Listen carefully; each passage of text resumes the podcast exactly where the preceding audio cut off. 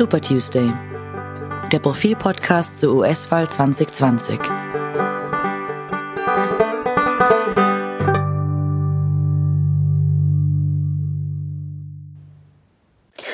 Hallo und willkommen beim Super Tuesday, dem Profil-Podcast zur US-Wahl. Äh, mein Name ist Robert Treichler und bei mir ist wieder mal mein Kollege Martin Staudinger. Hallo Martin. Hallo, zugeschaltet über Skype. Wir bitten gleich mal allfällige Tonqualitätsminderungen äh, zu entschuldigen. Richtig. Ähm, wir haben uns in der vergangenen Woche, also für die aktuelle Profilausgabe, die jetzt im Handel ist, ähm, natürlich des Falls von George Floyd angenommen und eine relativ ausführliche Coverstrecke dazu gemacht.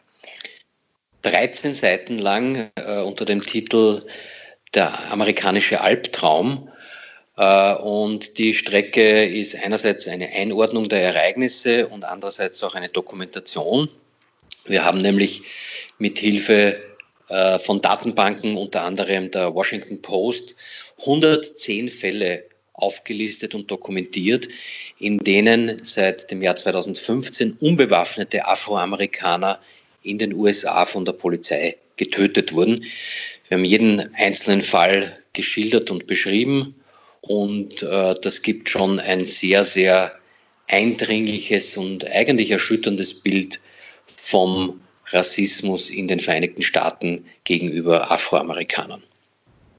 Ich glaube, es ist vor allem ähm, einzelne Elemente, die, die in jedem Fall erschrecken, äh, wie schnell geschossen wird etwa. Also wenn, wenn ähm, Afroamerikaner in einem Auto sitzen und flüchten, dann ziehen Polizisten die Waffe und schießen auf das Auto, aber jetzt nicht auf die Reifen, um das Auto zu stoppen, sondern die schießen tatsächlich auf den Fahrer, ähm, was man in Europa einfach nicht machen würde, wenn jemand ein Auto entwendet oder, oder einfach nur sich äh, einer Verhaftung entzieht. Und sie schießen auch nicht einmal, sie schießen oft 20 Mal oder gar 30 Mal. Äh, der, die Bilanz äh, oder die Einschätzung des Ganzen am Ende ist, die meisten der unbewaffneten Schwarzen, die seit 2015 in den USA getötet wurden von der Polizei, wären unter ähnlichen Umständen in Europa, in Österreich noch am Leben, weil hier ein völlig anderer Umgang mit äh, Schusswaffengebrauch und auch mit Gewalt gepflogen wird als in den Vereinigten Staaten. Mhm. Das ist sicher ein Teil dieses strukturellen Rassismus, äh, wie schnell auf ähm, Täter oder mutmaßliche Täter geschossen wird, ähm, selbst wenn sie unbewaffnet sind ähm, und afroamerikanisch. Ähm,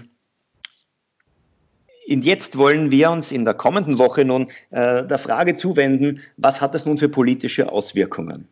Ähm, zu, es waren zunächst Unruhen, Proteste, die Proteste halten an. Und wir wollen uns mal ansehen, was hat das nun äh, gebracht? Wie hat das die Stimmung im Land geprägt? Äh, interessant ist, dass so gut wie alle Demokraten und so gut wie alle Afroamerikaner der Meinung sind, die Tötung von George Floyd ist Teil eines größeren strukturellen Problems. Das sind äh, Werte über 90 Prozent. Wenn Republikaner gefragt werden, dann sind die ziemlich in der Mitte geteilt. Etwa 55 Prozent sagen, es ist Teil eines größeren Problems. Und etwa 45 Prozent sagen, es ist ein isolierter Einzelfall. Man muss diesen Einzelfall behandeln, aber das ist kein, kein strukturelles Problem. Da sieht man schon mal einen Teil der Spaltung, auch in dieser Frage.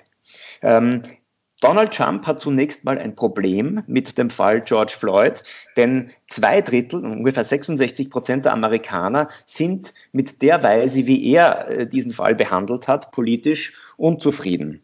Das heißt, das geht deutlich darüber hinaus, ähm, über den, den, Prozentsatz an Leuten, die üblicherweise mit, äh, seinem, mit seiner Politik unzufrieden sind. Ähm, wir sehen uns das jede Woche an. Äh, das schwankt meistens um die 54, 53 Prozent der Leute, die unzufrieden sind mit Trump. Jetzt in dieser Frage sind 66 Prozent. Das heißt, eigentlich hat Trump jetzt ein Problem. Robert, du hast ja auch einen Leitartikel zum Thema geschrieben, genau äh, auf diesen Aspekt fokussiert. Was steht denn da drinnen? Ähm, da steht unter anderem drin, dass äh, Trump, äh, und man muss es, glaube ich, äh, verantwortungslos nennen, Trump nutzt diesen Fall, diesen schrecklichen Vorfall, die Tötung von George Floyd, eiskalt äh, für seinen Wahlkampf, um seine Wähler zu mobilisieren. Er unternimmt überhaupt keinen Versuch, jetzt ähm, auf die Demonstranten zuzugehen, ähm, das Problem überhaupt mal wahrzunehmen, das Problem überhaupt mal anzusprechen. Er hat eine Rede gehalten im, im, im, im Rosengarten des Weißen Hauses und hat das Wort Rassismus oder auch das Wort Diskriminierung nicht mal verwendet in dieser Rede. Er hat ausschließlich über diesen einzelnen Fall Floyd gesprochen und dann der Rest der Rede war nur noch ein Law and Order Sermon, in dem es darum ging, was er mit den Anarchisten zu tun gedenkt, ähm, die äh, Plünderungen äh, verüben und dergleichen. Das heißt, ähm, die Aufgabe eines Präsidenten wäre es jetzt, beruhigend, also nicht abwiegelnd, aber doch beruhigend ähm, zur Bevölkerung zu sprechen und zu sagen, es stimmt, es gibt ein Problem in diesem Land und wir überlegen uns jetzt gemeinsam, wie wir dieses Land gerechter machen können, wie wir die, die berechtigten Vorwürfe, die Minderheiten, in dem Fall die Afroamerikaner, vorbringen, wie wir darauf reagieren können, ohne irgendwelchen, irgendwelche überschießenden Reaktionen deshalb ähm, zu, zu ergreifen. Ja. Ähm, das tut er alles nicht. Er sagt einfach, ich bin der Law and Order Präsident und ähm, ich setze notfalls auch das Militär ein gegen die eigene Bevölkerung. Dazu hat er Soldaten rund um Washington auf Militärbasen stationieren lassen. Also er gibt in Wahrheit eine, die, die Antwort, die man in einem autoritären Polizeistaat geben würde. Aber wir sehen, die Bevölkerung ist damit mehrheitlich, in großer Mehrheit, nicht zufrieden. Ähm, die Frage ist, was, was macht jetzt die andere Seite? Und da wollen wir uns diese Woche jetzt ähm, mal drum kümmern und uns ansehen, welche politischen Forderungen, welche Initiativen gehen aus der, aus der Protestbewegung hervor. Eine Forderung kommt von einer Frau namens Stacey Abrams.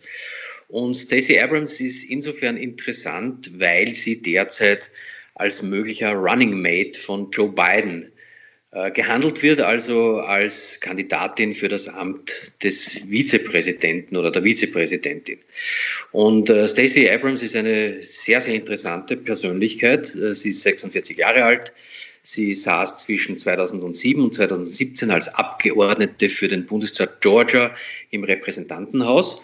Und sie war die erste afroamerikanische Frau, die von einer der beiden großen Parteien als Kandidatin für eine Gouverneurswahl aufgestellt wurde. Und zwar vor zwei Jahren, 2018 in Georgia. Das hat ihr zu landesweiter Bekanntheit äh, verholfen, auch wenn sie die Wahl knapp, nämlich mit 48,8 zu 50,3 Prozent verloren hat. Aber allein das, wenn ich dich kurz unterbrechen darf, allein das äh, zeigt natürlich auch, was struktureller Rassismus ist, dass im Jahr 2018 zum ersten Mal eine der beiden großen Parteien eine, eine afroamerikanische Kandidatin äh, kürt für den Gouverneursposten, ist natürlich, äh, sagt wirklich viel aus. Für den Gouverneursposten, das wäre bei uns so die Entsprechung zum Landeshauptmann. Ne? Richtig, ja. Könnte man sagen. Mhm, mhm, Wir haben ja schon einige Mal über die Wählerbasis von Joe Biden geredet äh, und äh, über die Wichtigkeit der afroamerikanischen Community für ihn. Und äh, dass sich jetzt die Hinweise verdichten, dass äh, Stacey Abrams an seiner Seite in den Wahlkampf gehen könnte, das hat wahrscheinlich auch mit den jüngsten Ereignissen um George Floyd zu tun. Und äh, Stacey Abrams hat äh, vor wenigen Tagen einen Kommentar in der New York Times geschrieben, in der sie ihre Meinung äh, zur Reaktion, die auf den tragischen Tod von George Floyd äh, folgen sollte, dargelegt hat. Robert, du hast ihn gelesen. Im Wesentlichen sagt sie, ähm, es erscheint zwar inadäquat, es erscheint irgendwie auch gefühlskalt ähm, zu sagen, unsere Reaktion darauf ist, wählen zu gehen. Aber tatsächlich ist das eine Reaktion, die wichtig wäre. Ähm, das erinnert natürlich an eine Tradition der Bürgerrechtsbewegung, nämlich seit das Wahlrecht erkämpft wurde für Afroamerikaner, ähm, seitdem versucht diese Bewegung die Wahlbeteiligung von Afroamerikanern zu steigern. Ähm, man versucht, möglichst viele Leute dazu zu bringen, sich in Wählerlisten einzutragen und am Ende dann auch zur Wahl zu gehen. Ähm, diese Bewegung kämpft auch gegen ähm, jegliches Hindernis, das immer wieder, oder die Hindernisse, die immer wieder aufgebaut werden, um äh, Minderheiten doch noch irgendwie davon abzubringen.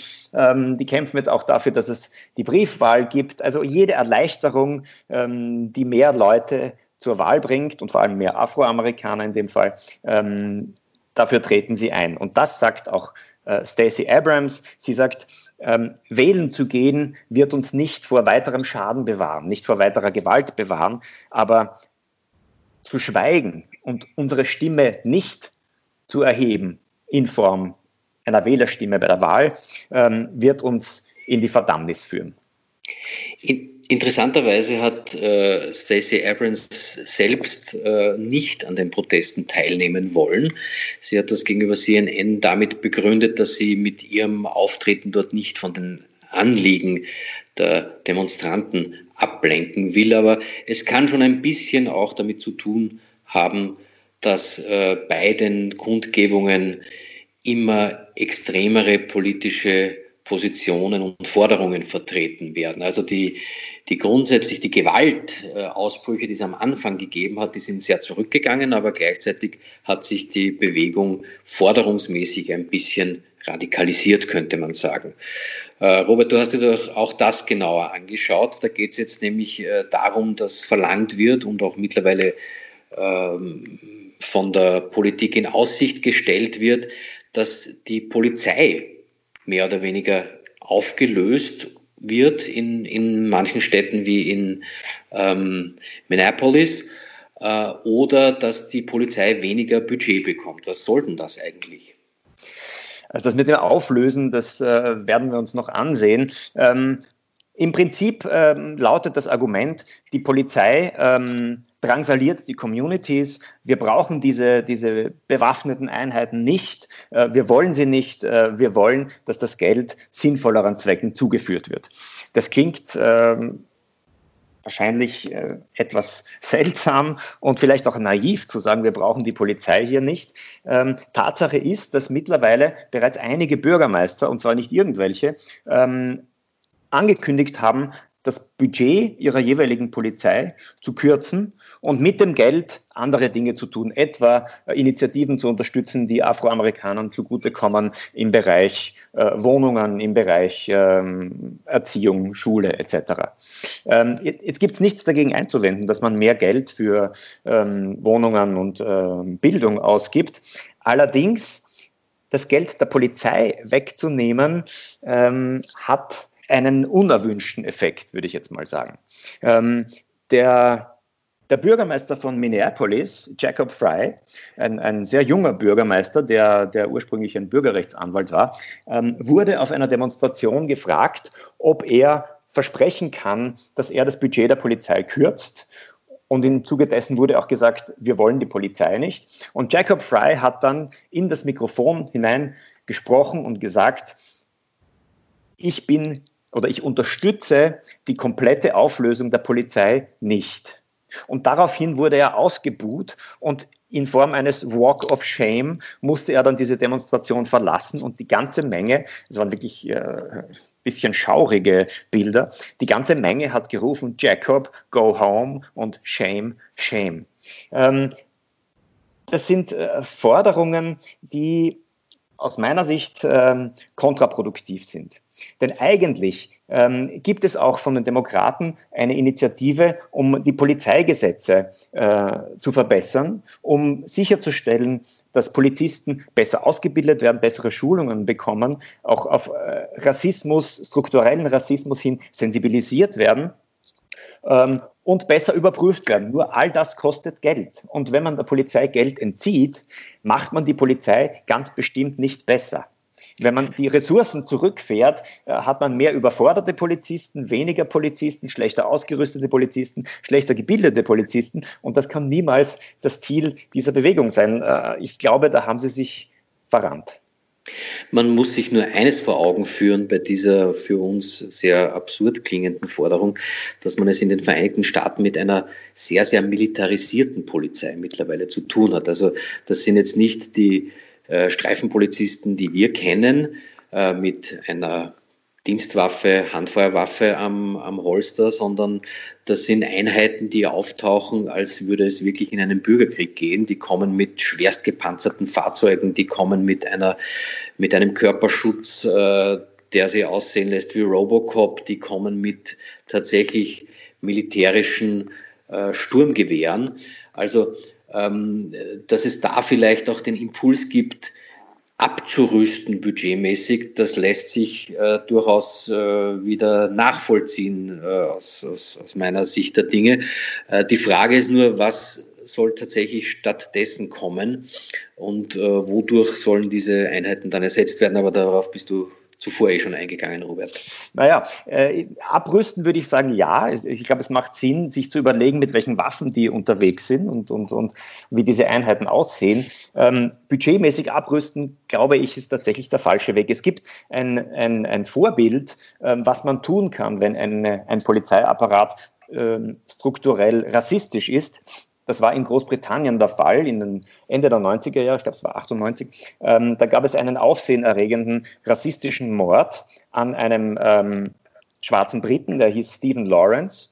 Und ähm, als Reaktion auf diesen Mord und auf die unglaublichen Versäumnisse der Polizei, auf das völlige Versagen der Polizei damals, wurde eine Kommission gebildet, die den Fall untersucht hat und genau untersucht hat, was ist passiert, weshalb hat die Polizei so falsch reagiert. Und herausgekommen ist erstens das Bekenntnis, ja, der Polizeiapparat, der gesamte Polizeiapparat Großbritanniens ist strukturell rassistisch geprägt. Allein diese Erkenntnis war explosiv. Und in weiterer Folge wurden ungefähr 70 Maßnahmen äh, gefordert, empfohlen, um gegen diesen strukturellen Rassismus vorzugehen.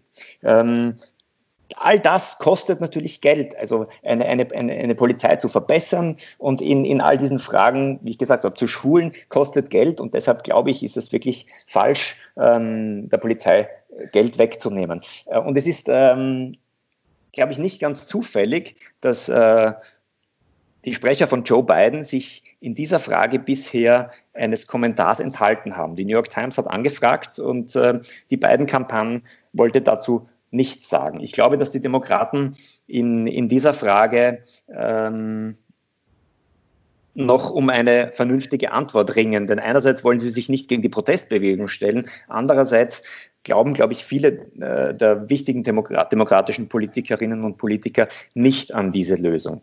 Und was macht Trump? Trump ähm, versucht, die Demokraten jetzt gleich mal vorzuführen äh, und zu sagen, ähm, die sind linksradikale, naive äh, Idioten. Ich bin der Law and Order äh, Präsident, ich unterstütze die Polizei und solange ich Präsident bin, wird die Polizei stark sein. Wenn Biden Präsident werden sollte, dann äh, wird die Polizei äh, kaputt gemacht. Ähm, dieses Argument sollte man Trump wahrscheinlich nicht allzu leicht machen. Im Moment äh, besteht diese Gefahr. Wir werden jedenfalls sehen, wie es in den nächsten Tagen weitergeht. Es sind natürlich weitere Kundgebungen geplant. Äh, Trump wird möglicherweise weiter Öl ins Feuer gießen. Äh, es ist nicht ganz abzusehen, was sich in den nächsten Tagen ereignet, aber wir werden im nächsten Super Tuesday kommende Woche sicher noch einmal darauf zurückkommen. Und danke für Ihr Interesse und bis zum nächsten Mal. Danke.